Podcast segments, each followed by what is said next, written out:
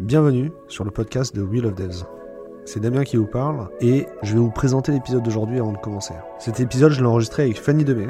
Euh, J'ai voulu faire le portrait de Fanny parce que c'est une développeuse qui est heureuse et ça se voit. Je voulais illustrer son, parcours, son- sa carrière, en faire un portrait pour que ce soit utile pour les, jeunes développeurs qui se, veulent se renseigner sur le parcours de carrière d'un développeur aujourd'hui. Euh, L'idée c'est que c'est compliqué de prendre des décisions de carrière qui vont nous emmener, qui vont nous permettre de nous épanouir, qui vont nous permettre d'être heureux.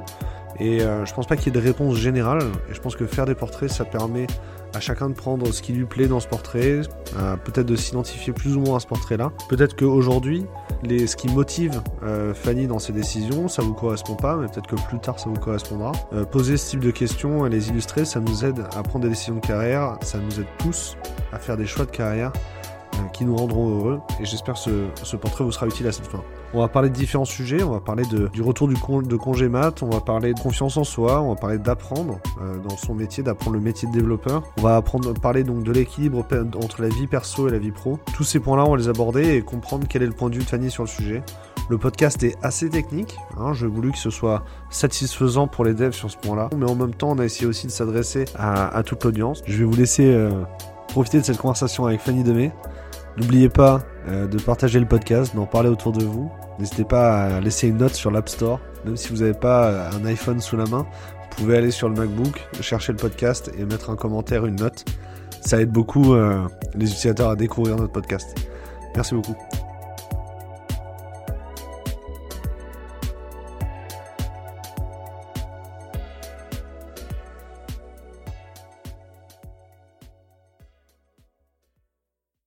Bonjour Fanny. Bonjour Damien. Comment est-ce qu'on te présente? Pourquoi, euh, pourquoi les gens euh, te connaissent de manière générale? Ou euh, s'ils te connaissent pas, comment ils devraient te connaître? Alors pourquoi on me connaît? Alors je pense on me connaît davantage pour euh, par la communauté des GDG où je suis présidente du GDG Lille. Mhm. Donc je pense que si on me connaît c'est normalement pour Ouais. ça. pourquoi on devrait me connaître? Parce que je suis dev mobile et que j'essaye du coup de voilà de, de percer un petit peu là-dedans et de, de de vivre un peu de cette passion. ouais. Le but c'est de dresser un portrait du coup sur, euh, Ouais. sur ta carrière de développeur. On essaie de, on a envie de, de rencontrer des développeurs euh, plus seniors pour es- essayer de comprendre comment ils gèrent leur carrière, comment ils prennent des décisions. Et euh, le but c'est de faire un contenu de fond que vont écouter les développeurs qui viennent sur of Devs dans, dans, un- dans cette démarche de changer de carrière, de faire d'être plus heureux au travail de manière générale. Et donc c'est ça qui nous intéresse aujourd'hui. Est-ce que tu peux nous rappeler comment t'en es venu au, au métier de développeur, euh, comment ça s'est passé au tout début euh? Alors, au tout début, alors moi j'ai fait euh, Polytech Lille comme Ouais. école, euh, en filière plutôt informatique et microélectronique. À la base, j'y allais pour la microélectronique. Déjà, je suis arrivée là-dedans. En fait, euh, au lycée, j'aimais bien les maths. Et ma prof de maths m'a dit, bah, va en école d'ingé. Je voulais faire un Ouais. G-son à ce moment-là. Et mon père m'a dit, mais fais pas ça, t'auras jamais de boulot, ça va être galère derrière. Donc ma prof de maths m'a dit, bah, va en école d'ingé. Je me suis dit, bon, bah, allez, je vais y aller. Et euh, je me suis éclatée à faire des maths. Et puis petit à petit, en fait, j'ai découvert l'informatique et j'ai trouvé ça plutôt fun. En fait, mais c'était Ouais. pas une, euh, une vocation, tu vois. Je codais pas, Mhm. j'ai pas codé euh, euh, quand j'étais au lycée ou quoi. Je savais pas du tout ce que c'était, tu vois. Donc j'ai découvert ça, voilà, à l'école. Et puis, et puis voilà, c'est comme ça que c'est arrivé, en fait. Bah, c'est pas choquant. Et du coup, t'as fait des stages au début ou t'as fait... Ouais, j'ai fait des stages. Alors moi, j'étais diplômée en 2012. C'était Ouais. du coup quand j'étais en école, c'était vraiment le début en fait, euh, Mhm. iPhone, euh, Android, etc. Et euh, j'ai trouvé ça super cool. À l'époque, les, les, les Android, c'était genre HTC Desire, HTC Ah, puis One. ils étaient pourris. Moi, j'avais. Alors, c'est Ouais. le seul iPhone que j'ai eu. J'avais j'ai eu un iPhone 3GS. Ouais. Et euh, je voyais les Android de mes copains. J'étais là, non, mais c'est tout moche, Android. Enfin, l'interface était pas jolie. Euh, et donc, du coup, ouais. moi j'adorais. euh, Ah, désolée, moi, j'aimais pas. Maintenant, j'adore. J'ai mais- HTC HD2 à l'époque, c'était génial. Et euh, ouais, du coup, euh, j'ai j'ai fait tous mes stages dans, dans le mobile, en fait. Ouais. J'ai fait des apps, donc iOS, Android. J'ai même fait du Windows 8. Ouais. Oh. Du, Wind- du Windows Win- Phone. Alors Windows 8 même, le truc après Ah oui, qu'ils ont oui, fait vrai. interface métro avec les petites briques et tout. Ouais, ouais, ouais. Et donc moi c'était pour une, une tablette en fait qui était dispo- disposée à la Fnac à Paris-Bercy, un énorme truc et du coup c'était Windows 8 qui, sortait, qui, qui tournait dessus. Du coup, t'as commencé par iOS avant d'aller sur Android? Ouais, Ouais. ouais, ouais, c'est ça. J'ai fait de, j'ai appris euh, bah, toute seule en stage du coup l'objectif C Mhm. et, euh, et seulement le stage l'année d'après où j'ai fait de l'Android. Ouais. Et euh, Co- comment t'as choisi tes stages? Est-ce que t'as même la recherche de stage, ça s'est passé comment à l'époque? Tu Euh, alors, mon premier stage, c'était. euh, en gros, je suis allée à, à l'école des mines qui s'appelle l'IMT Ouais. Lille Douai aujourd'hui, parce que je connaissais en fait le président de mon club de volleyball travaillait là-bas. Ouais. Et donc, quand je lui ai dit, ah, je cherche un stage et tout, euh, et donc il m'a dit, ah, mais euh, on aimerait bien nous faire une appli euh, sur iPad pour pouvoir euh, faire l'appel dans, la, dans, dans les cours, etc. cliquer sur une sorte de petit trombi. Donc, voilà, je suis arrivée comme ça, en fait, là-bas. Mais je pense que le premier stage, souvent, c'est vraiment à l'opportunité, au réseau que tu as, qui est Ouais. Assez minime, en fait, au départ, quoi. Non, mais en vrai, euh, c'est souvent on néglige notre, notre réseau sportif ou associatif Ouais, c'est ça, pour, ouais. euh, pour notre vie professionnelle. C'est un bel exemple en fait. Ouais. Sachant qu'aujourd'hui, je donne coup encore des cours, du coup, maintenant, à l'IMT Lille Douai. Enfin. Ah oui, d'accord. Je donne des cours d'agilité. J'ai cru que tu le- dire, le- euh, sachant qu'aujourd'hui je suis encore au volet, tu vois. Non, non, et je suis encore au volet aussi. C'est vrai? Tu entraînes ou tu, Euh, tu non, en fait, je, je dis ça, mais j'ai arrêté il y a quelques mois. C'était un peu, un peu galère de tout gérer. Ouais, ouais, je comprends. Et le deuxième stage, du coup, ça s'est passé comment Alors, deuxième stage, je suis allée chez Atos Worldline, où là, j'ai fait de l'Android. C'est vieux, hein, tu, me, tu me rappelles Ouais. des, des vieux souvenirs. Euh, ouais, de l'Android et de l'iPhone. Euh, ça s'est bien passé. Là, du coup, j'ai découvert le gros mastodonte, tu vois, au début, quand j'ai eu Du coup, mes t'avais une entrées. voiture pour y aller et tout? Euh, T'es de la région, t'as grandi dans la région J'ai grandi dans la région, ouais. Ok, donc c'est plus simple déjà. Ouais. Euh, et euh, ouais, du coup, ça m'a fait super peur au début, tu vois, les premiers entretiens que tu passes Mhm. là-bas, les bâtiments sont immenses, euh, t'as quelqu'un qui vient te, te parler, faire l'entretien et qui est, plus, qui est plus vieux, beaucoup plus vieux, qui Ouais. est impressionnant, etc. Tu vois, tu, tu flippes un peu, puis en fait, après, je me suis rendu compte que c'était super humain. J'ai encore, enfin, mes meilleurs amis sont de, sont de cette boîte-là, au final, où j'ai fait les, les- mes plus grands. Mes plus grandes belles connexions professionnelles, on va dire, c'était à ce moment-là, quoi. Tu proposes des beaux sujets stage, ouais. Et ouais, ils proposent des beaux sujets. hein. en tout cas, à cette époque. hein. Aujourd'hui, je sais plus, mais, Ah, mais j'étais bien encadrée et c'était c'était chouette. C'est, c'est en, fait assez logique que dans une grande boîte, il y ait de la place pour de la R&D et qu'ils aient le temps Ouais. de faire des vrais sujets de stage, alors que dans Et des puis l'avantage, c'est qu'il y a beaucoup de monde et il y a toujours quelqu'un en fait qui va maîtriser euh, ce que tu essayes de faire en fait. Ouais. Si tu as besoin, moi j'ai bossé du coup, après je suis retournée quelques... Enfin, c'était ma première expérience professionnelle ensuite. Ouais. Et euh, dès que tu as besoin de quelque chose sur tel techno, il y a toujours quelqu'un dans Tu la boîte qui, quelqu'un dans la boîte qui est expert faire. en fait et qui va t'aider et c'est vachement pratique. ça. Du coup, après, quand tu vas dans des petites boîtes, tu te sens un peu plus seul. C'est ça. t'es sur Stack Overflow, effectivement. Ouais, c'est clair. Et du coup, en- ensuite, t'as enchaîné sur quoi? Comment t'as cherché ton premier poste? T'as embauché peut-être chez Atos directement ou pas? Euh, non, ensuite après je suis allée chez Capgemini et j'ai aussi fait un, un projet euh, fin d'études dans une start-up qui s'appelait Ergonautics. Ouais. Où là j'ai encore fait de l'iOS, dis donc. C'est c'est drôle parce qu'aujourd'hui je suis vraiment beaucoup plus Android. Mais... Ouais, ouais. Et euh, donc j'ai fait de l'iOS là-bas et chez Capgemini j'ai fait Android, iOS et Windows 8.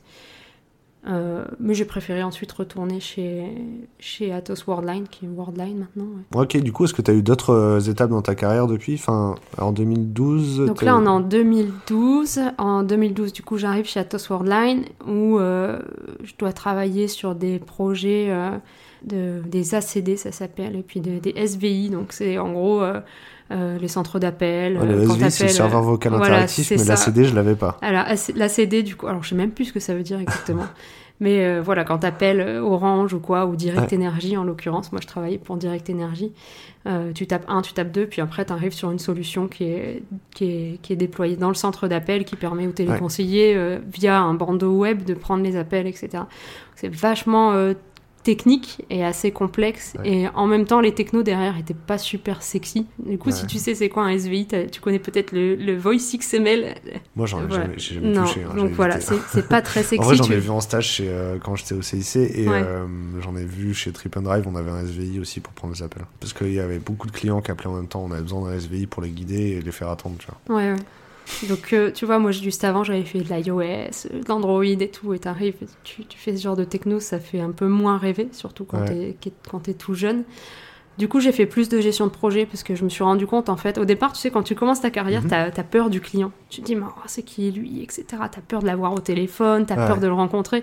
Puis en fait, bah, dès que tu l'as au téléphone et dès que tu le rencontres en vrai, bah, les masques tombent et tu te dis, bah, ah, mais il est super cool, en fait, le client. Et moi, j'ai un bon relationnel, du coup, ça, ça matchait bien en fait en général avec les clients. J'arrivais à entretenir une bonne communication. Comme je suis assez euh, organisée, c'est pareil, j'arrivais à bien, orga- bien organiser derrière le projet, l'équipe, etc. Donc je me suis naturellement orientée vers ça, étant donné que la partie technique me faisait un peu moins euh, rêver.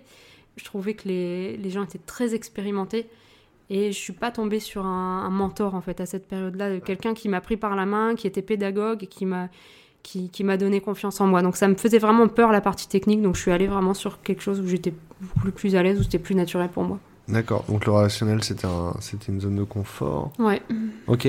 Du coup, tu es revenu sur de la tech aujourd'hui? Au bout d'un moment, au bout peut-être 3 ou 4 ans, je me suis dit, mais en fait, c'était cool de coder.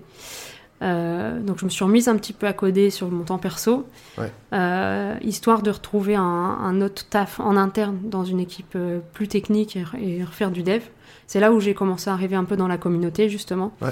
Euh, à commencer à aller en meet-up, à rencontrer des gens, à me dire euh, je suis pas nulle, euh, les gens me comprennent, Ouais. euh, les gens me prennent pas pour une, pour une débile. Euh, donc là j'ai commencé à reprendre confiance en moi et j'ai changé d'équipe du coup en interne chez Atos. Euh, bon, je dis Atos, Worldline, Atos, Worldline, bon, voilà. c'est les mêmes.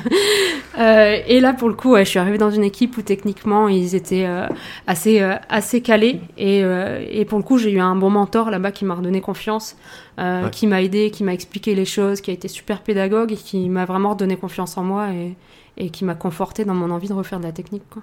C'est le syndrome de l'imposteur tout. Ah ouais, toujours, carrément, ouais. J'ai un ami comme ça qui, euh, en sortie d'école, avait l'impression que. Enfin, il était à l'école, il y a les classements, etc. Et donc, il avait l'impression que c'était pas, euh, qu'il n'était pas le meilleur technique. Mais en fait, aujourd'hui, qu'on est sorti, eh ben, moi, je suis, on est 2013, tu vois, de ma promo. Ouais. Ben, Moi, j'ai fait plus long, donc c'est même 2012, je pense, les autres. Ce qui se passe, c'est qu'aujourd'hui, c'est- ça fait du coup 6-7 ans hein, déjà. Euh, les, les, dif- les distances, elles sont complètement tassées parce qu'on n'a pas eu les mêmes expériences. Ouais. Parce qu'il y en a qui sont restés dans la technique euh, peut-être moins, long- moins fort, mais qui restent plus longtemps et, et du coup sont, sont peut-être plus crédibles que d'autres qui Ouais. ont fait autre chose entre temps. Puis de toute façon, les technos, elles ont bougé. euh, faire l'objectif C, moi je- déjà, je saurais plus en faire et je sais pas si c'est très utile encore aujourd'hui, tu vois.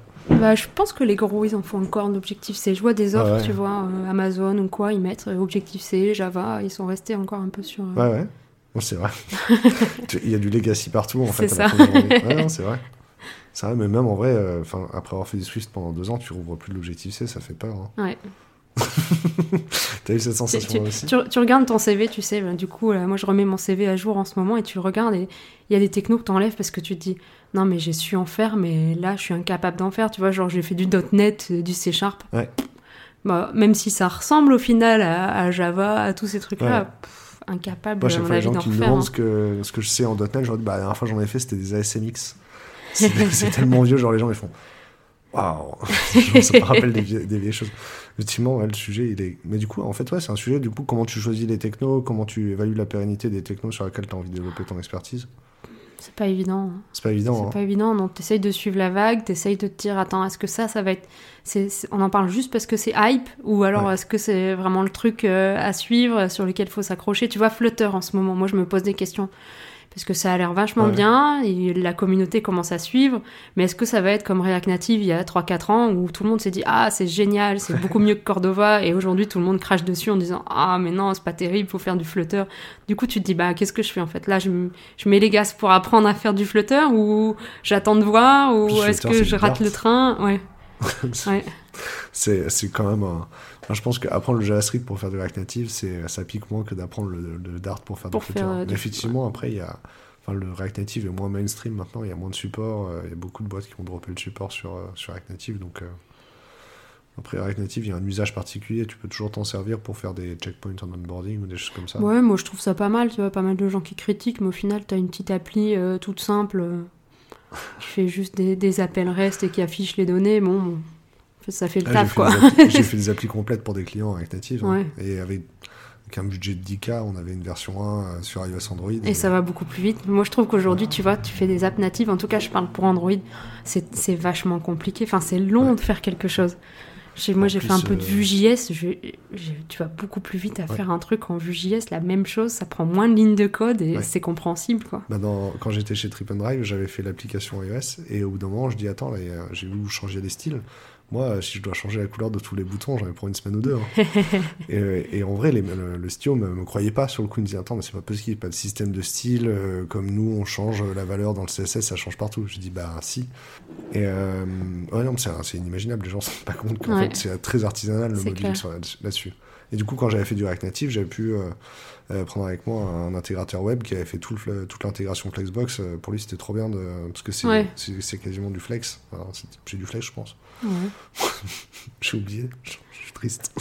Mais enfin, c'était pratique, j'avais pas besoin de faire l'intégration, du coup.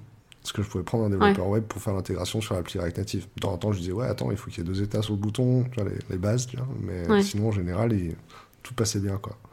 Donc ça m'avait plu de pas faire l'intégration, tout. ouais, du coup, Flutter, pour, pour toi, Flutter, c'est. T'es encore en wait and see? Euh, alors j'avais envie de m'y mettre très fortement. Là, je me suis même prise des formations sur Udemy, etc. Ouais. Bah, c'est cool, t'as déjà investi, du coup. Ouais, euh, j'ai mis un peu en pause parce qu'aujourd'hui, tu vois, je suis, un, je suis plutôt intermédiaire en Android. J'ai pas envie de reproduire le schéma où, tu vois, à chaque fois que je suis arrivée dans- euh, sur une techno ou dans un domaine, bah voilà, j'ai bossé dessus euh, pendant un an ou deux, puis après, euh, j'ai vu autre chose et je me suis dit, ah tiens, je vais faire ça. Et puis tu pars et tu fais carrément une autre techno. Ouais. Et ce qui est super cool parce qu'au final, t'as un panel euh, de, de choses que t'as fait et que tu sais faire et et t'as as une expérience qui est intéressante. Mais d'un autre côté, au bout d'un moment, on va te demander d'avoir un certain niveau d'expertise sur un domaine. Donc là, aujourd'hui, je me dis, bah, en fait, je suis intermédiaire en Android, donc je prends un petit peu de temps pour essayer de, pour être euh, davantage senior sur ce, sur ce domaine-là, mais sans laisser de côté Flutter, parce que pour moi, en fait, t'es pas, t'es pas développeur euh, ou développeuse Android, t'es développeur mobile, je pense. Ouais. Et, et en fonction des, des contraintes du client ou, ou du projet, des utilisateurs, tu vas choisir tel ou tel euh, ou tel Du techno. coup, pour, donc, euh, Nous, nous, ça nous paraît évident parce qu'on en a fait beaucoup dans- de- du mobile, mais genre, c'est, si, pour quelqu'un qui ne connaît pas du tout le métier, pour même un recruteur qui nous écoute, c'est quoi les, les caractéristiques du monde du mobile? En, en quoi les développeurs mobiles ils ont, un- ils ont des contraintes différentes? Qu'est-ce qu'ils apprennent de différent? Tu vois, je- Est-ce qu'on peut réexpliquer tout ça? Est-ce qu'on va essayer de mettre des mots sur les choses abstraites? Oh, alors, expliquer à quelqu'un qui.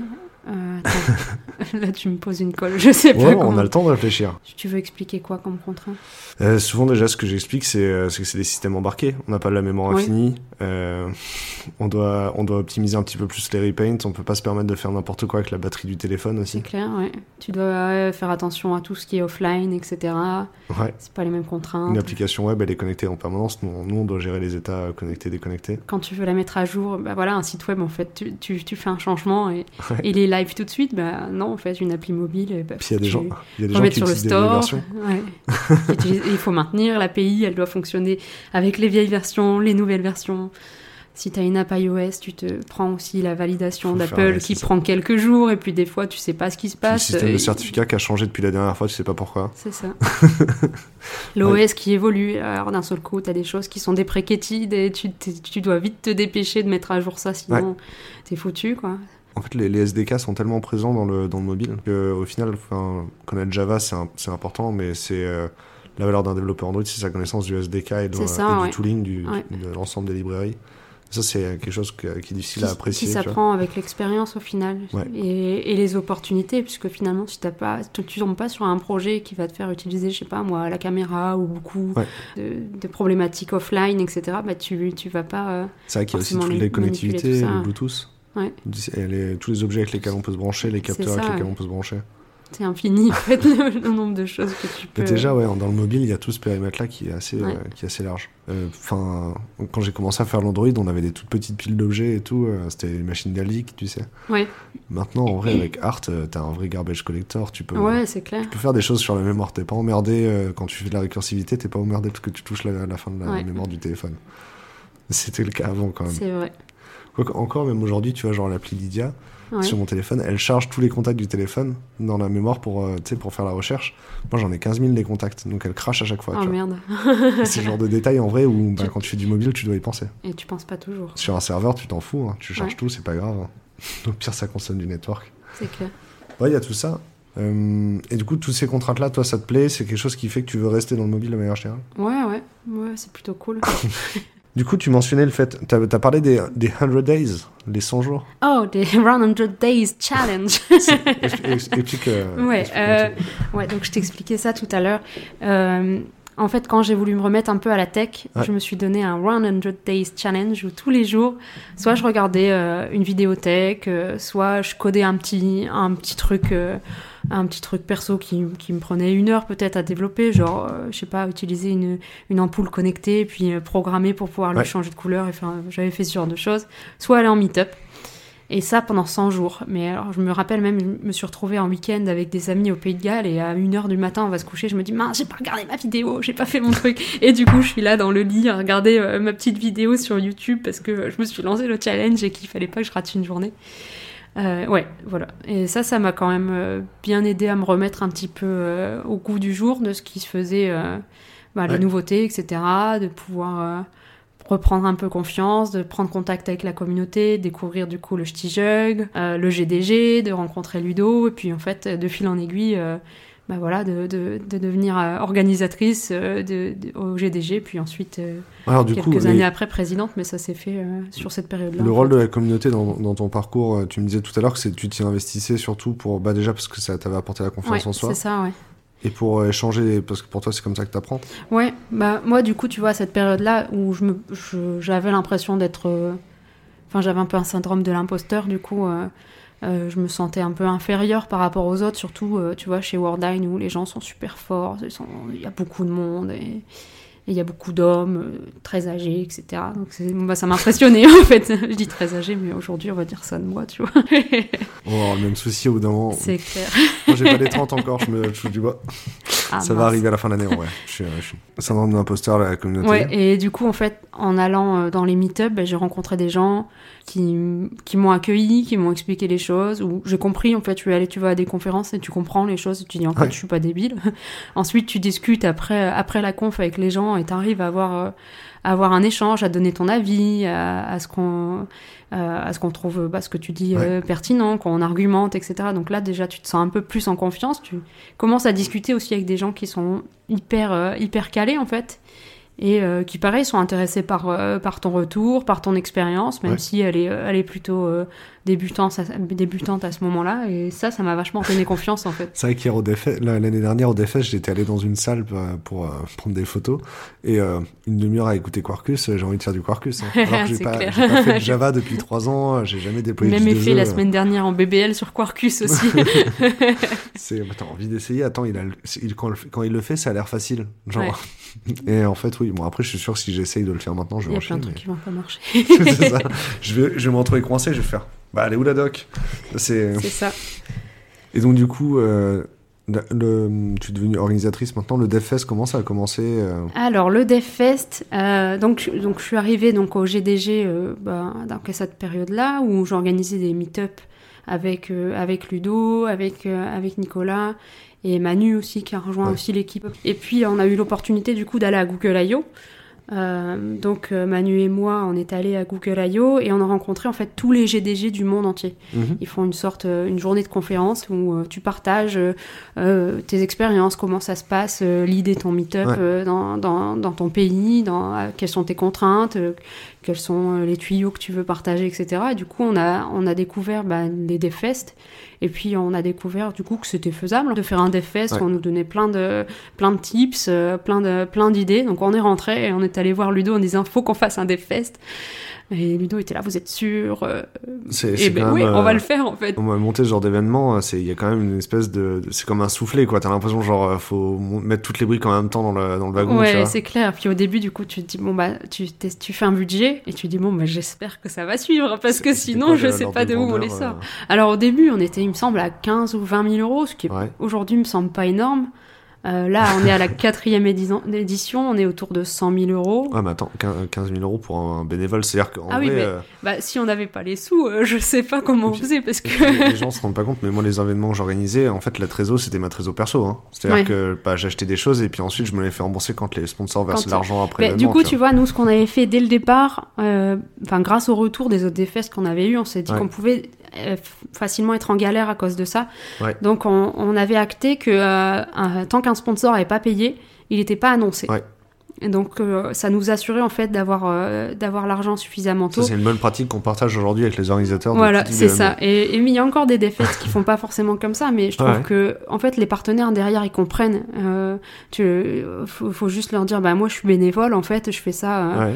euh, gratuitement, donc je peux pas sortir ça de ma poche. Si Et... t'as envie d'être pote avec ton traiteur et aussi, après, voilà, ouais. euh, Donc du coup, ça, en fait, ça a marché tout de suite. Et après, Google, du coup, nous avait aussi donné un gros coup de pouce au départ. Euh, ça a été notre premier sponsor et ils ont rapidement euh, euh, dérouler la trésorerie en fait, qui nous a permis de, bah, de réserver justement le traiteur, qui est un budget assez important. Ouais. Et on avait aussi une en salle, aussi. une salle gratuite aussi au départ. On était allé dans des écoles. Nos premiers events, Ouais. on les a fait dans des écoles pour économiser là-dessus aussi. Et du coup, là, alors, les- la première version, si j'ai envie de dire, du DFS, vous étiez à combien de participants? Alors, première version, on avait trois salles en parallèle et 200 participants. Deuxième version, trois ou quatre salles en parallèle, 400 participants. Genre là maintenant, vous avez déménagé au Kinépolis, vous avez Ouais. beaucoup plus de partenaires, vous avez beaucoup le, bu- le, le budget, il est forcément passé d'un cran. C'est ce gap-là, il a été compliqué à passer? Oui et non, parce que euh, les partenaires, en fait, nous ont vite suivis. Ouais. Euh, là, c'est la folie, en fait. À chaque fois qu'on lance les packs, euh, deux jours après, il n'y a, plus- y a plus de packs avec les stands. euh, Et on est obligé de prévenir une semaine à l'avance. Et puis, on a mis un- en place un site web. Et comme ça, on a vraiment l'horaire à laquelle les gens ont fait, ont fait la demande des packs, parce que ça part super vite. Euh, et au final, en fait, on a trouvé le Kinépolis. Ouais, bon- de, trouver, de trouver un lieu qui, qui matchait. C'est-à-dire que les, vous avez d'abord trouvé les financements pour pouvoir passer le cran. Les partenaires étaient là, donc vous pouviez passer le cran, et ensuite vous avez trouvé une salle où ça rentre. Non, on a trouvé la salle, on a fait notre budget, on s'est dit bah, pour, euh, pour euh, faire ce genre d'événement Ouais. avec, euh, tel, avec cette grandeur-là, bah, il nous faut autant de partenaires, euh, voilà comment on essaye de, de rentabiliser le truc, qu'est-ce qu'on leur propose, etc. On l'a fait à l'envers en fait, on a regardé les salles, le, le, le traiteur, combien ça nous coûterait, et euh, on a fait notre budget en fonction de ça. Les, les, les paramètres, vous avez d'abord fixé le prix de la place, ça c'était important pour vous d'avoir un prix de la place dans les 60 euros, c'est ça? Ouais, on est à 40 euros. 40 euros, Euh, ouais. En fait, on était à 20 euros avant. Euh, du coup, on a longtemps discuté de se dire, euh, est-ce qu'on, euh, comment on répercute ça sur le sur le prix du billet, parce que on a quand même besoin euh, un peu d'une participation de, de- des- des attendees. Euh, du coup, on est passé à 40 euros en se disant, bah voilà, c'est vrai que ça, ça prend une autre, Mhm. euh, une autre, euh, une autre dimension. et Quand tu fais un événement à 40 euros, ça veut dire que tu comptes quand même sur les partenaires pour faire la majorité du financement. ah oui, bah, enfin, clairement. Ouais. le participant paye 40 euros, 40 euros mais finalement, Le- le si, coût on, par si on fait, participant, voilà, le coût particip- par participant est autour de 140 euros, quelque chose dans le, dans le style. Et au final, tu vois, tu viens, euh, euh, tu manges, euh, enfin, tu repars avec une petite bière en goodies depuis l'année dernière, petite- même depuis deux ans en fait. Voilà, tu vois, pour 40 euros, au final, ça va quoi. Et du coup, une fois que tu as défini ça, tu sais que c'est les partenaires qui vont financer, mais la question c'est toujours est-ce que je veux euh, plein de petits partenaires ou euh, quelques gros? Tu sais, il y a toujours un curseur Ouais. à placer là-dessus sur. C'est ça, euh, nous on essaye du coup d'avoir moitié ESN Ouais. euh, et euh, moitié euh, clients finaux. Parce qu'on veut qu'il y ait C'est de la diversité. normales, en fait, voilà, là. des entreprises normales. Je sais pas comment. On sait jamais comment le dire en fait. Comme ça, il y a alors, de la les, les diversité. ESN ils disent elle est numérisant, elle est numérisée. D'accord. J'ai entendu plusieurs fois dans des débats, dans des débats publics. Donc on a des numérisants et des numérisés. ouais, c'est ça. Les on essaye d'avoir moitié-moitié pour que ce soit intéressant pour eux et pour les participants Ouais. le jour J. euh, voilà. Ok. Donc vous avez fait le choix d'avoir euh, une, une vingtaine de partenaires, c'est ça aujourd'hui? Alors, euh, oui, on doit être à une vingtaine à peu près. ouais. Ok. Et ensuite, tu- vous avez fixé les prix des packages pour, euh, pour que ça rentre? C'est ça. Et on a fait un petit un package un peu, un peu moins cher, sans stand, justement pour les boîtes ben, qui veulent être visibles ou qui veulent euh, s'associer à l'événement, qui veulent, qui veulent marquer leur nom en fait Sur le site web, ouais. sur le site web, etc. Euh, mais qui n'ont pas forcément euh, la force de frappe, parce qu'avoir un stand le jour J, ben, ça, c'est du taf en fait. Il faut l'animer, il faut, il faut le mettre en place, etc. Enfin, donc euh, voilà, ça leur permet, ça fait en tout cas toujours une première étape et ça permet aux plus petites entreprises euh, de, de montrer qu'elles sont là aussi. C'est vrai qu'on on a un client avec qui on travaille sur la, sur la marque employeur et du coup il nous a dit mais en fait on a eu un stand l'an dernier au DFS vous vous en rappelez? Je fais bah non en fait c'est un, vrai budget pour, pour l'entreprise d'avoir Ouais. un stand et de l'animer correctement Après clair. ce qui est bien c'est que c'est toi qui avais eu l'idée de mettre les thèmes ou pas? Euh, ouais, à peu près, ouais, avec notre designeuse. Non, en vrai c'est trop cool parce que les c'est à dire que n'importe quelle ESN elle peut faire un thème euh, rigolo Ouais, c'est euh, ça, ouais. Même une, une boîte de 20 personnes en fait elle peut euh, trouver un thème et se distinguer en fait se différencier En fait, ouais, on s'est dit qu'avec les thèmes, et ce qu'on a remarqué, c'est que les, les entreprises, du coup, elles, c'est plus simple en fait pour elles brainstormer. elles- Ouais. Tu leur donnes un thème et ça leur donne une guideline et de se dire tiens, notre thème c'est les séries télé, donc euh, oh, qu'est-ce qu'on peut faire? Et ça donne de l'imagination, alors que quand t'as pas de thème, t'as rien du tout. en vrai moi j'étais trop sceptique hein, quand t'as annoncé les thèmes et puis après Ouais. une fois sur place j'ai fait ah c'est Ah, mais c'était c'était le feu, quoi. C'était Bah ouais. génial l'ambiance qu'il y avait. Là, cette année, c'est les voyages. ils, se baladaient avec, euh, le, avec avec l'ananas, euh, Ouais. avec le parapluie. Et Ah, c'était quoi le adoré. thème? C'est How You Met Ted? Je fais, mais c'est génial. Puis du coup, ils étaient rigolos, ils étaient mignons et tout. Ouais. Et ils ont eu des idées que nous, enfin nous, on n'avait pas pensé à faire ce genre Est-ce de que le thème quoi. il change cette année du coup? Cette année, c'est les voyages, oui. Les voyages Les voyages, Il le faut tour du choisir un pays ou euh, une destination? bah, un pays ou euh, je sais pas, un moyen de transport, euh, des entreprises dans Ah, le j'avais trop- monde. J'ai envie d'être le euh, train. voilà, c'est ça. Tu peux faire le train, j'en sais rien. J'ai un, tonton cheminot, donc ce week-end on va D'accord. Le DevFest, au final, quand même, c'est important parce que c'est un moment où la communauté elle partage des connaissances. ouais, ouais. Si je comprends bien aussi, c'est que euh, on- les, les- les développeurs vont dans les communautés pour, euh, pour euh, euh, apprendre, pour partager. C'est ça, oui. Et, toi, c'est quelque chose où tu as trouvé. En fait, ça, c'est quelque chose que tu trouvais chez Atos parce que c'était une grosse boîte. Mais le fait de le faire, ça te permet d'aller dans des petites, plus petites boîtes aussi. Moi, aujourd'hui, je fais de l'Android. Ouais. Et euh, bah, j'aime beaucoup aller au meet-up Android parce que euh, je rencontre des gens qui font la même chose que moi, qui ont les mêmes problématiques, etc. Alors Ouais. que parfois, en fait, au sein de ta boîte, qu'elle soit grande ou petite, c'est pas évident de, de, de trouver des, des gens qui, qui te ressemblent, entre guillemets, ouais. qui font comme toi, qui font de l'Android, qui font. Ou ouais, ça te permet d'avoir un autre jugement, en fait. En fait, c'est assez rigolo parce que j'ai des, des clients qui vont me dire. euh, enfin, alors, alors, les clients qui vont me dire, moi, je veux embaucher que des mecs qui vont à des meet-up, etc. Des mecs, en plus, le terme est là, c'est présent. Euh, on essaie le nom genré. T'as dit mais- développeur aussi tout à l'heure, t'as dit. ah, C'est vrai? Ouais. Ah merde. ah, c'est pas grave. Non, Moi, je parle au masculin de moi, des fois, à force. hein. Je parle de moi au masculin à Je force. parle de moi au masculin à force d'être qu'avec des hommes, ouais. Ouais. J'utilise des adjectifs des... au masculin et après je me dis mais non en fait. Mais euh, moi, j'ai des, clients qui me disent qu'ils veulent recruter des gens qui vont dans les meet-up. Je dis, mais il y a aussi des gens en fait qui sont très compétents et qui vont pas dans les meet-up. Ouais, Et ça, c'est un, sujet. Et à l'inverse, en fait, ce que disent beaucoup moins de gens, mais sur Oratech, par exemple, il y a beaucoup de meet-up qui ont eu du mal à se monter. Parce que les patrons avaient peur que si les développeurs aillent au meet-up, ils se fassent débaucher. d'accord. Et en fait, c'est euh, c'est une vraie angoisse aussi. C'est-à-dire qu'il y a beaucoup de dirigeants de PME qui vont se dire Attends, euh, si, si, si les- si l'équipe elle sort, elle voit, voit d'autres gens, bah, ils vont entendre parler de nouvelles opportunités, ils vont être plus exposés, plus visibles, ils vont se faire chasser, je vais me faire débaucher mon équipe. C'est une angoisse qui est profonde pour plein de gens, Ah hein, pour plein des gens. Et, et en fait, je trouve que c'est un, bon message à faire passer. De dire que ben non, en fait, c'est une garantie, c'est euh, c'est une façon de former qui est nécessaire à l'épanouissement d'un développeur. Et c'est là, il faut encourager les gens dans les équipes à y aller, quoi. Mais c'est de la formation gratos quoi. Toi, t'as déjà été speaker? Euh, ouais. T'as fait quoi Euh, comme sujet? Alors j'ai expliqué au début sur euh, euh, l'agilité et Scrum. Ouais. Alors je m'étais fait un gros trip où j'avais dessiné toutes mes slides parce que c'est le moment où j'avais découvert le sketchnoting et du coup je me dit, oh, c'est génial donc j'ai passé un temps fou à dessiner mes slides et je m'étais fait un gros trip où euh, j'embarquais euh, le, le public avec moi euh, pour visiter Scrum City. Donc, Scrum City, dans mes dessins, c'était Las Vegas. Et du coup, j'allais leur expliquer c'était quoi la, les, les habitants de Scrum City, c'était quoi leur tradition, etc. Un gros, un gros trip euh, là-dessus. Donc ça, c'était le premier que j'avais fait. Après, j'ai parlé de React Native aussi, à Devox. Ouais. Et les derniers talks, c'était sur la process communication, qui est un, euh, un outil euh, de communication où tu apprends un peu les différentes personnalités, comment elles interagissent, comment elles réagissent en situation de stress. Donc pas un truc technique non plus en fait.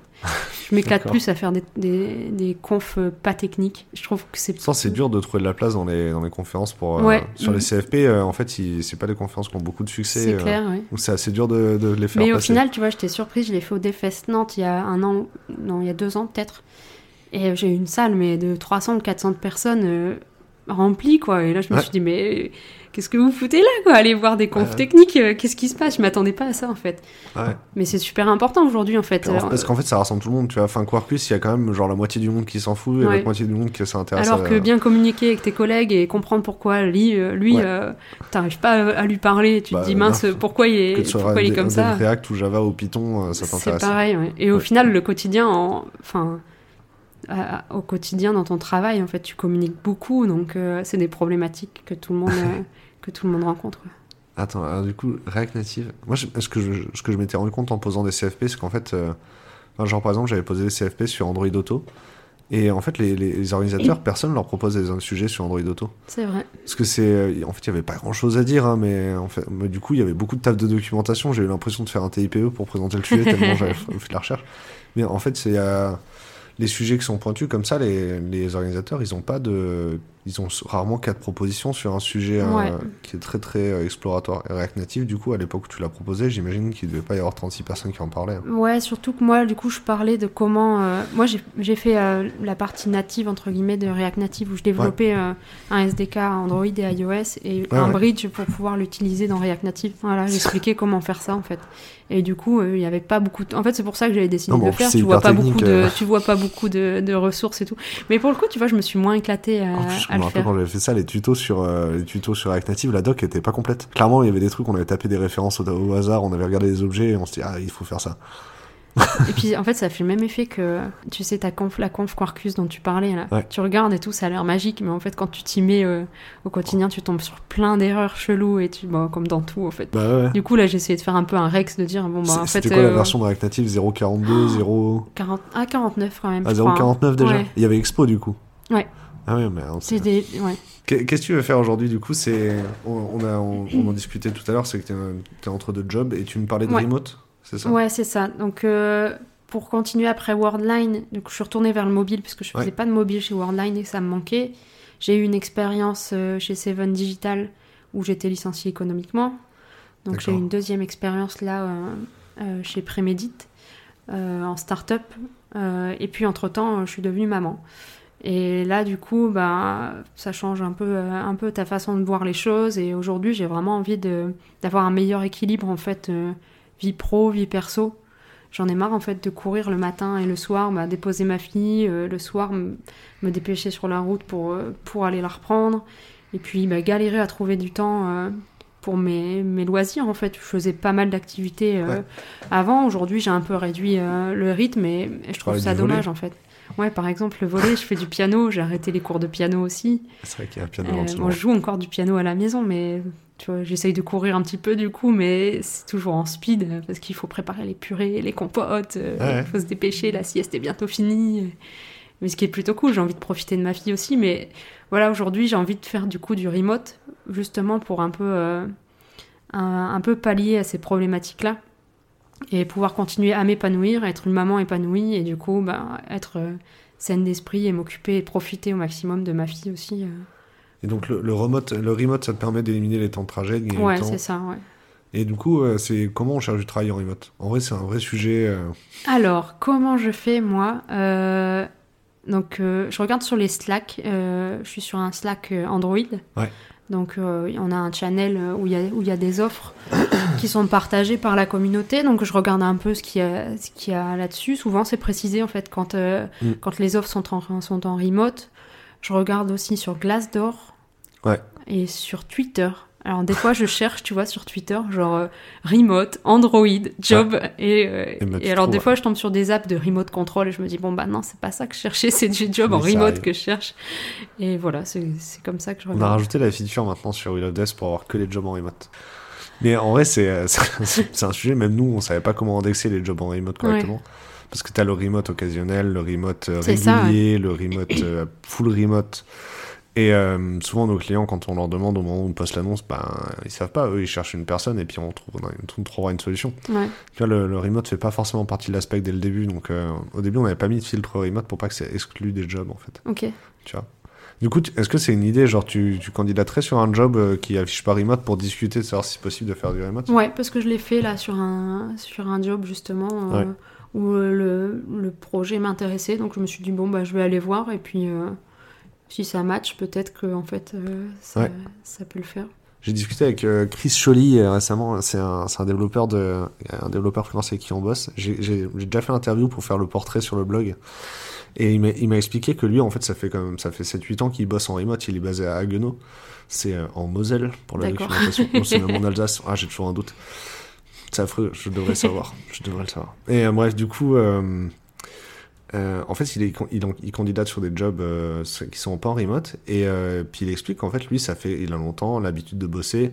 Euh, il branche GitHub sur le Slack et puis comme ça, les gens, ils le voient comité toute la journée. Et puis ils savent qu'il travaille, tu vois. Il- et il a, il a l'habitude, en fait, dans ses habitudes de travail, de rassurer le, le fait qu'il soit à Ouais. distance. Et lui, il, sait, c'est- il est à l'aise avec le fait d'être le seul en remote dans une boîte où il y a 7 ou 8 personnes dans la même boîte, tu vois. Ok, parce que ça, du coup, c'est ouais, c'est difficile, tu vois. Là, aujourd'hui, moi, j'essaye de faire de temps en temps du télétravail, surtout quand ma fille est malade ou quoi. Ouais. euh, Et euh, je trouve ça pas pratique en fait, pas, pas toujours pratique d'avoir l'équipe qui est tout au même endroit et toi euh, t'es à la maison. Enfin, je pense que je serais plus à l'aise au final à avoir tout le monde en remote. C'est pas la même, c'est pas la même culture, Ah, la même façon de tout, communiquer.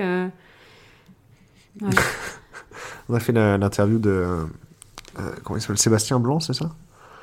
Ouais. Ouais, hein De nom, ça me dit quelque chose, mais tu me Qui rappelles. bosse chez Red Hat et, C'est euh, ça. ouais. Et euh, qui nous expliquait, bah lui, il est full remote, euh, pff, pas de souci, tu veux prendre 2-3 jours pour t'occuper de tes enfants, bah pas de souci, etc. Et euh, ouais, c'est, il, il expliquait que c'était un confort, mais que chez eux, c'était normal. Et tout le monde est en remote chez Red Hat. C'est Ouais. pas, c'est pas une question. Après, euh, c'est vrai qu'on a le, dans, dans les clients qu'on pose des annonces chez nous, il y a Elastic aussi qui recrute Ouais. que en remote. Ouais. Mais c'est aussi parce que c'est des jobs très support. Et en fait, faire du support en remote, c'est, cohérent, tu vois. Mm. Je sais pas s'il y a une topologie de job qui marche mieux en remote. Bah, moi, je me dis aussi, tu vois, euh, euh, si tu arrives dans une boîte qui est déjà bien. euh, Après, c'est l'image que j'en ai, mais je sais que nous, au boulot, on a. On n'est pas encore super, super agile. La stratégie produit, elle est assez. euh, est en cours de, mise en place, quoi. Mais c'est pas toujours très, très clair ce qu'on doit développer. Et du coup, tu as un peu. T'as plus, le, plus besoin d'être présent sur place pour voir en fait ce qui se passe, pour entendre ce qui se passe dans les différentes équipes qui sont pas Surtout forcément techniques euh, s'il y a de la politique et ça, etc. bah voilà, du coup, c'était un peu loin. À mon avis, ça doit être compliqué. Donc moi, j'imagine, voilà, d'être, à mon avis, t'es dans un cadre un peu plus, euh, un peu plus établi. Ouais, et... tu me diras, dans les boîtes full remote, en fait, la politique, elle y est aussi, mais elle est dans les tickets Mais- GitHub. ouais, c'est ça. C'est le vrai sujet. hein. C'est plus, c'est décrit quoi. C'est écrit. Tu parles de l'agilité, c'est quoi une boîte vraiment agile? Alors, c'est quoi une boîte Non, que, agile? genre, je, vais, je vais préciser l'action. En fait, je vois plein de boîtes qui me disent, euh, tu leur parles de, de l'agile chez eux, ils vont me dire, ah, nous, on n'a pas, tu sais, on change de process tout le temps, on n'est pas fixé sur le truc. euh. Et en fait, moi, je trouve que c'est hyper agile de ne pas être fixé De pas sur être truc. fixé sur quelque chose, ouais. Puis à l'inverse, je vois aussi euh, des gens qui me disent, attends, j'ai un nouveau MOA, euh, lui, il veut que tout soit chiffré en JH, il a pas l'habitude de l'agile. Est-ce que, genre, euh, si tu chiffres en JH, t'es nécessairement pas agile, c'est une frontière, une ligne Ouais. rouge Après, du coup, tu vois, je dis on n'est pas très agile, mais le seul problème qu'on a aujourd'hui, c'est qu'on n'a pas de product owner. Ouais. Donc c'est problématique parce que bah il y a personne qui prend des décisions sur le produit ou ou alors c'est quelqu'un qui fait un autre taf. Tu vois, moi je l'ai fait un peu, mais il fallait que je développe en même Ouais. temps. Donc t'es toujours en mode speed et forcément l'organisation elle peut pas être parfaite, elle peut pas être euh, Ouais. idéale quand t'as quelqu'un qui est en, en surcompensation en plus de son taf pour faire euh, un, un, boulot que je trouve qui est primordial du coup que tu veux être agile c'est d'avoir un product owner quoi. Euh, le PO, est-ce que, du coup, c'est la distance avec l'utilisateur aussi. C'est parce qu'en vrai, si un, si un développeur il prend euh, deux heures dans sa semaine pour aller faire des interviews utilisateurs, euh, il, il a moins besoin de, de lire les specs, tu vois. Ouais. Je, Ouais, je sais pas si tu vois mais, mon point. mais il faut il faut avoir l'utilisateur sous la main, il faut avoir déjà créé C'est des liens, hein. faut les faut c'est ça c'est c'est c'est J'imagine com- que chez, compliqué. chez Atos, ouais. avoir l'utilisateur final sous la main, c'était plus compliqué, tu vois. Alors, oui et non en fait. Ouais. Parce que, tu vois, moi, du coup, ma, ma première expérience quand on travaillait euh, sur les SVI et tous les centres d'appel, moi, j'étais formatrice aussi de notre solution. Donc, j'allais dans les centres d'appel, je suis allée euh, un peu partout en France, au Maroc, pour former Ouais. les gens sur place, en fait. Donc, euh, tes utilisateurs, tu les as. Ouais. Enfin, ils sont à côté de toi, tu leur apprends à, à utiliser l'outil. Et ensuite, après, quand je quand j'ai changé d'équipe, mes utilisateurs, c'était les gens de l'entreprise, c'était les développeurs de l'entreprise, dont moi, dont mes collègues autour de moi. Donc, c'était facile aussi, en fait. Et quand tu étais en startup, on fait des applis mobiles, donc euh, à la fin de la journée, les gens qui les téléchargent, on doit pouvoir leur poser des questions. Ouais, ouais. C'est, de l'énergie, il faut avoir B2C. quelqu'un qui le fait. Qui... Ouais. Le, le, le PO pour toi, c'est l'avocat des utilisateurs. C'est- Il, doit- il doit, c'est forcément un full-time job. Ah ouais, ouais, ouais. Ouais. Ou alors il faut qu'il y ait quelqu'un qui ait une vision produit, quoi. C'est ça. Ouais, ou alors tu vois quelqu'un en fait dans, dans, dans la direction qui. Tu n'es pas obligé en fait d'être PO, mais tu peux. euh, voilà, faut qu'il y ait quelqu'un qui, qui, qui mène la barque, qui prenne les décisions et puis qui. Moi, je trouve que ce qui est important aussi, c'est de mesurer en fait ce que tu fais. Et c'est ce qu'on n'a pas fait pendant un moment aujourd'hui dans ma boîte. Et on, on mesurait pas en fait. euh. Non, mesurer même l'impact de ce que tu développes, les features en fait. On faisait des features au doigt mouillé, donc euh, euh, c'est cool, mais euh, en fait après, bah, tu, tu sais pas si ça plaît à l'utilisateur. Euh, tu es obligé d'aller. Enfin voilà, pour moi c'est un complément. Soit tu fais des interviews utilisateurs et en complément, bah, tu mesures aussi son parcours dans l'app, où est-ce qu'il s'arrête, Ouais. euh, est-ce que ce qu'on fait c'est vraiment bien? Ouais. Surtout quand tu es dans une startup et tu cherches ton produit et t'as pas ton product market fit. Nous, on a un site web, à la fin, on a toujours le page view à la fin de la journée, tu vois. Ouais. Donc euh, à la fin de la journée, on a une maîtrise euh, grosse, genre bah on n'a pas le joue, il a baissé, hein, on a dû faire un truc qui leur plaît pas là. Il faut mesurer. C'est vrai que sur le mobile, on a moins facilement des mesures d'usage quoi. Bon, avec Firebase, tu peux t'en sortir quand même. Il y a des trucs euh, pas mal. Firebase, ils ont rapatrié les figures de Fabrice du coup Ouais. Ok. Ouais, ouais. Ce qui est un peu dommage parce que Fabric était plutôt cool. C'est vrai. Mais, euh, mais ouais, dans Firebase, tu as pas mal d'analytics. Là, j'ai testé, on, entre- on va sûrement faire de la, de l'A/B testing là, dans un prochain sprint. Et du coup, dans Firebase, tu peux très facilement faire de l'A/B testing. Ouais. C'est en quelques clics, c'est, c'est assez magique. Donc ouais, y a, en plus, il y a des outils sous la main pour faire, euh, pour faire ça bien. Donc, euh, C'était un sujet aussi dans plein de startups où j'ai bossé, on n'avait pas trop de volume d'utilisateurs. Tu vois. Quand Ouais. t'as 10, 20, 40 DAU, euh, t'as pas forcément, euh, t'as pas forcément de quoi avoir des maîtrises à B tester, c'est, c'est compliqué. Ouais, après, tu vois, je pense que là, je suis pas certaine que ça va peut-être donner quelque chose, mais au moins on s'essaye en fait. Le jour Ouais. où l'appel grossit, bah, on aura déjà testé ça en amont, on aura, on Ouais, saura puis, comment le faire, et puis. D'ici 6 mois, les volumes, ils, auront, ils seront passés. Quoi. Un des derniers sujets qu'on voulait aborder, c'était du coup le retour de congé mat. C'est un sujet. euh, est-ce que c'est un sujet difficile? Comment on catégorise? Qu'est-ce qu'on donne comme adje- adjectif à ce sujet? C'est pas évident parce que tu rentres, bah, t'es un peu bouleversé hein, de, de, de- de ton changement de vie, de, tu rééquilibres bah, ta vie de couple, ta Alors, vie Il faut absolument qu'on soit descriptif pour les gens qui connaissent pas du tout, tu vois. C'est-à-dire, ben, ah, euh, qu'est-ce qui change? Non, de, déjà, un congé mat, ça dure combien de temps? Alors un congé mat, alors attends, je suis pas sûre parce que moi du coup j'ai- j'étais en congé mat plus tôt parce Ouais, que j'ai ouais. accouché deux mois plus tôt et la date de fin change pas. Donc Ouais. moi j'étais en congé mat de, Parce que du coup, t'es en arrêt Mars. maladie avant. bah c'est juste le congé mat qui, qui Le congé mat plus qui tôt. grandit Qui grandit quand tu fais un bébé prématuré, c'est comme ça que ça marche. Et donc du coup moi j'étais en congé mat de mars à début juillet. De mars à juillet, donc 3 Mais mois. je pense que normalement ça aurait été un, ouais, trois, deux mois et demi, ce qui est super court. quoi. Euh, et donc voilà, ça chamboule, ouais. ça chamboule ta vie quand t'as un bébé qui arrive comme ça dans, et en, en bien, hein, en vachement Ouais. bien, c'est génial. Euh, mais du coup, quand tu retournes bosser, t'as- t'y vas plus dans la même optique et euh, t'es pas forcément perçu non plus euh, de la même manière. Tu vois, t'as été absent, euh, t'as été absente ou absent. Il s'est passé des choses, quoi. Ouais, voilà. il c'est vrai peut- que tu, tu parles de toi, la troisième personne. ah, Ouais, t'as vu. Le toi masculin. Ça craint. C'est terrible. Je suis une femme pourtant. Du coup, tu, euh, tu me disais, t'as Ouais, été il- absent. Ouais, Tu- il peut- voilà, j'étais absente et du coup, euh, bah, c'est vrai que tu peux avoir des, des, des réflexions qui sont pas qui sont pas cool. Ils sont pas adaptés. ouais. Voilà, qui sont pas adaptées. C'est tout. Les, les femmes, c'est elles qui font les bébés. Elles ont des congés maternité. Du coup, elles sont un peu moins présentes euh, pendant une période au boulot. Mais c'est pas une maladie en fait. Et si les hommes euh, pouvaient euh, pouvaient être en, en congé en, congé paternité ou le deuxième parent, hein, je dis je dis les hommes, mais le deuxième parent pouvait avoir un congé un congé euh, maternité ou enfin je sais pas comment tu dis en fait. Congé parental, voilà. Ben, ça, ça, ça serait cool aussi en fait. Et euh, je pense que ça, ça remettrait peut-être. Il y a des boîtes hein, qui commencent à faire ça. Ouais. Justement, tu parlais d'élastique, euh, qui, font des le congés. Parental pa- Act. euh, Ouais, t'as ça qui tourne un petit peu. Et au final, je pense que ça remet un petit peu le curseur entre les deux. Et, et le fait d'avoir un congé, un congé maternité est moins discriminant parce que euh, le deuxième parent, il peut aussi, il peut aussi en avoir un. Tu reviens dans la boîte, effectivement, ton rythme de vie, il a complètement changé, donc tu dois retrouver tes marques sur le rythme. Ouais. Puis en plus, les premiers mois, le, le rythme de l'enfant, il, il change un peu beaucoup. Donc Ah, tu vois, bah, tu dors pas beaucoup, hein, donc Ouais. euh, tu te réveilles encore. euh. Mais au final, moi, c'était super rigolo parce que ma fille, enfin, super rigolo, ma fille faisait pas encore ses nuits et je reprenais le boulot. Et du coup, bah, tu, tu finis ta journée de boulot vers, euh, vers 18h. Déjà, tu finis plus tôt qu'avant hein, parce que tu veux rentrer. Et tu vois, je rentre, ma fille à 18h30, elle était claquée, elle dormait. Et, Ouais. et du coup, tu te dépêches pour rentrer, pour la voir, pour avoir un petit peu d'interaction avec. Et puis, 10 minutes après, en fait, elle dort. Ouais. Et alors, moi, comme elle faisait pas ses nuits, en fait, j'étais contente qu'elle se réveille à 2h du matin parce que j'allais pouvoir passer un moment avec elle, tu vois. Ouais. J'allais l'allaiter, j'allais m'occuper d'elle et j'allais, j'allais interagir avec elle. Ouais. Donc tu vois, tu rentres et tu te dis, bah c'est pas grave, à deux heures elle va se réveiller et je vais voir ma fille. tu vois, tu vois, le- tu vois juste le délire. euh. là, tu changes le rythme. Et Parce du coup, que- donc, du coup, t'es un peu fatigué.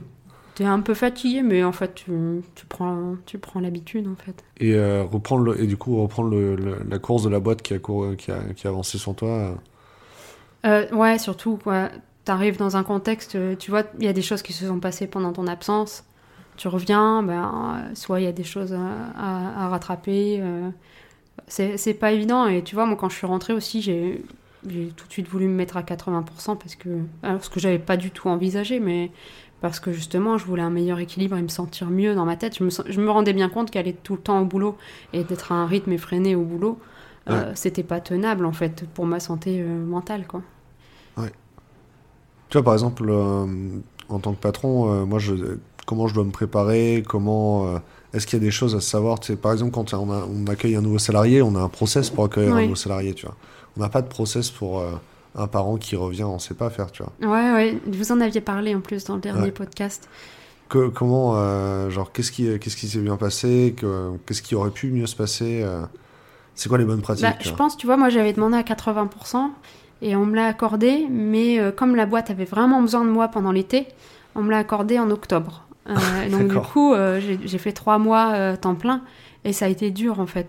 Ah, le compromis, euh, le... Et du, coup, je pense en fait, si quelqu'un vient te demander euh, ce genre de choses, faut juste se dire, ben ouais, en fait, s'il me le demande, c'est qu'il en a vraiment besoin. Et au final, ça sera bénéfique pour moi parce que il ira bien mentalement, en fait, il se sentira bien. Et, euh, et, et ça se ressentira dans son travail derrière, alors que quelqu'un qui est toujours en, en, en train de se dépêcher à faire plein de choses en même temps et se dépêcher ensuite en rentrant à la maison, pas avoir. Enfin, t'es en mode je me dépêche tout le temps en fait, au boulot Ouais. et à la maison, et du coup, c'est c'est pas sain, c'est pas sain d'avoir quelqu'un dans ton entreprise comme ça. Donc, euh, Ouais. pas hésiter à écouter la personne et à, et à, et à faire de compro- des compromis pour, euh, pour s'adapter à sa situation. Quoi. Ouais, parce que finalement, en fait, te, te prendre un jour de plus par semaine, ça ça t'a pas forcément... Ton, es- ton esprit, t'es pas beaucoup plus libre pour la boîte. Non, puis on a vraiment senti une différence à partir d'octobre. Quand t'étais plus euh, fatigué quand même parce que tu ouais. bossais plus. euh, tu crées autant de valeur pour la boîte finalement si t'es Ouais. à, si à 4 5e que si t'es à 5 C'est 5 clair. et que t'avais pas envie d'être à 5 5 Beaucoup plus, parce qu'au moins, tu vois, ton- le jour où t'es off, bah, tu es content de profiter. Moi, je sais que le, le mardi soir, je m'autorise beaucoup plus à aller à des meet-up ou à faire des activités, parce que je me dis, c'est pas grave, demain, en fait, euh, je passe la journée avec ma fille, je peux profiter, puis je, peux, Ouais. je vais pouvoir avancer aussi sur mes projets perso, faire des choses, etc. Je fais beaucoup plus de veille technique maintenant.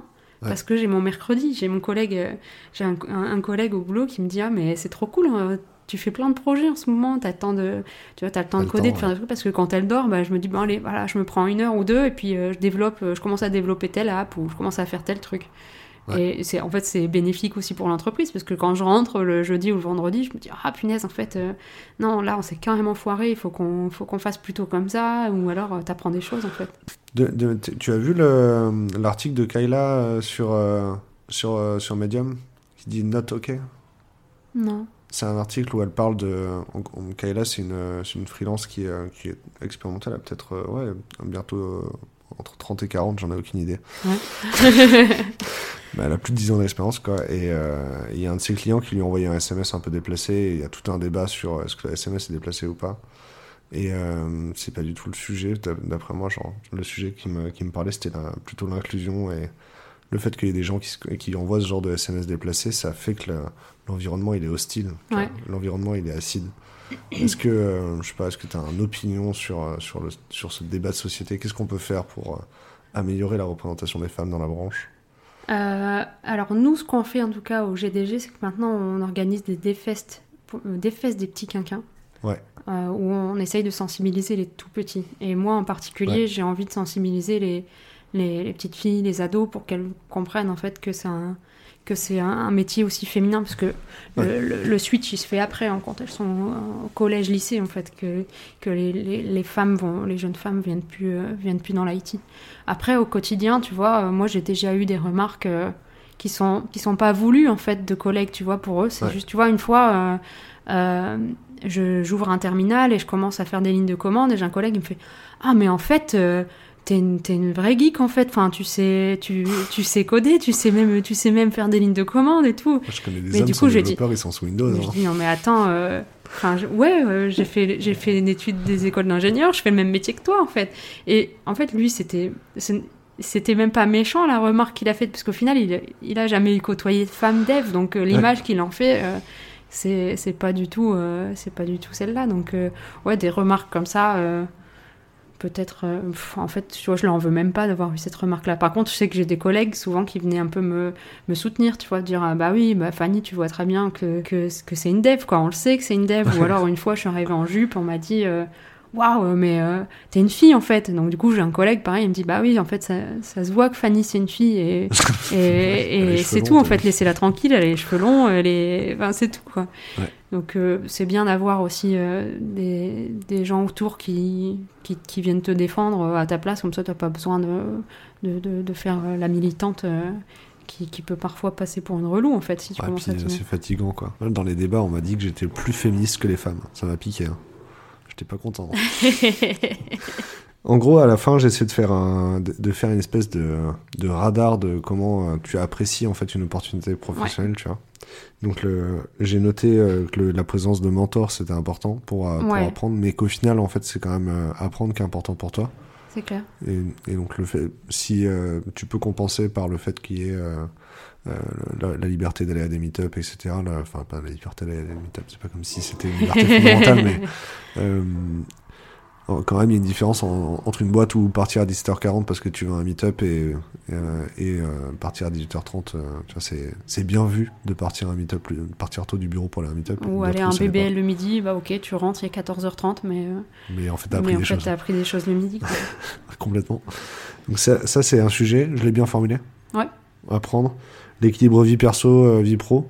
Ouais, ça, je pense que c'est le sujet, tu vois. Je trouve que c'est super important, justement, Ouais. d'être bien dans sa tête pour qui bien n'était pas une travailler. quoi. sensibilité en début de carrière. Non. C'est quelque chose qui évolue, comme quoi le radar Ouais, c'est clair. Moi, j'étais une... Enfin, je suis toujours une acharnée, je veux apprendre plein de choses, et du coup, avant, je m'arrêtais pas, en fait. Ouais. Je savais pas m'arrêter, j'avais du mal à quitter le boulot. euh, À la fin de la journée, je devais aller à je sais pas combien de meet-up dans la, dans la semaine, et puis faire plein d'autres activités autour. Donc, euh, ouais, aujourd'hui, c'est un sujet. Et vous, voilà, écoutez-vous. Euh, on t'appelle, euh, comment on te contacte et euh, qu'est-ce qu'on te raconte? Euh, on me contacte Twitter, Fanny Demey, principalement. On te J'y contacte pour le. DevFest Est-ce qu'il y a des sujets On à... me contacte pour le DevFest. On cherche euh, des partenaires encore, des partenaires bronze. Il reste la place pour les partenaires bons. Ouais. Voilà, il reste quelques places. Alors, Ensuite, en prenez vrai, votre place. ça va pas être diffusé ce soir. Ouais, mais peut-être qu'il y en aura encore. Ceux-là, on les prend. Ça sera sûrement diffusé dans 3-4 semaines. Donc, euh, Oui, mais on- peut-être qu'on en aura encore, ouais. mais c'est pas sûr. C'est vrai que c'est pas sûr. Euh, prenez votre place en tant que participant, justement, Ouais, pour venir si, rencontrer la, communauté. Euh, il nous en reste encore, mais ça part vite, surtout quand on commence à annoncer le planning et, et les top ouais, c'est vrai. speakers. Faut pas ça, attendre ça- le planning pour prendre voilà. place. Ouais, sinon, euh, après, il est trop tard. Même nous, on n'en a pas pour nos potes, donc... euh, Et euh, du coup, on te contacte pour du travail ou pas? Ouais. Ouais. Si mais c'est un job laissez-moi en remote. la- laissez-moi un petit peu de temps. J'avais- Comme je te disais tout à l'heure, en avril, j'ai envie de, j'ai envie de me poser justement et, et de passer de intermédiaire en à senior, en tout cas sur Android, à vitesse accélérée. Donc je vais un Ouais. peu coder comme une, comme geek et je vais faire Ouais. plein de petits trucs. Donc euh, voilà, faut, faut savoir que ouais, j'ai envie de prendre ce temps-là. Donc vas euh, ce temps-là. Du coup, on on, peut me contacter. on te mais contacte sur Twitter pour savoir qu'est-ce que tu fais en ce moment. C'est ça. Ok, c'est cool, ça marche. J'ai tout noté. À bientôt. Merci Damien. Encore merci d'avoir écouté ce podcast. Euh, sachez qu'il nous prend énormément de temps. Marcy passe beaucoup de temps à le monter euh, une fois que je l'ai enregistré, et moi ça me prend du temps également à l'enregistrer. Euh, donc on apprécie beaucoup vos retours, on apprécie de savoir ce que vous avez aimé, ce que vous aimeriez en faire. Euh, N'hésitez pas à m'envoyer un email euh, à moi, donc euh, c'est damien at willofdeath.com ou même à Marcy, euh, c'est c'est elle qui gère les plannings, qui gère la, diffusion et la production de, l'ensemble de ces contenus, donc elle est très intéressée et très à l'écoute. C'est marcy at willofdeath.com. Je vous invite à aller visiter willofdeath.com et le blog qui s'y trouve. On y retrouve toutes sortes de contenus à destination euh, des développeurs qui cherchent à changer de carrière, qui cherchent à être heureux, que ce soit en changeant de carrière ou non d'ailleurs, hein, parce qu'il y a beaucoup euh, d'articles qui parlent de comment euh, mieux gérer les projets, comment travailler en équipe, et tous ces bons articles peuvent vous aider au quotidien. Je vous demande encore une fois d'aller mettre une note sur Apple Podcast parce que c'est vraiment le seul endroit où en fait on peut accumuler des notes sur un podcast et elles sont importantes pour faire découvrir ce podcast à des utilisateurs tous les jours, euh, qu'ils soient utilisateurs d'ailleurs, qu'ils soient utilisateurs d'un iPhone ou non. Donc n'hésitez pas à, prendre un MacBook, à aller prendre un iPad et à fa- à aller mettre cette note. Merci beaucoup et à très vite.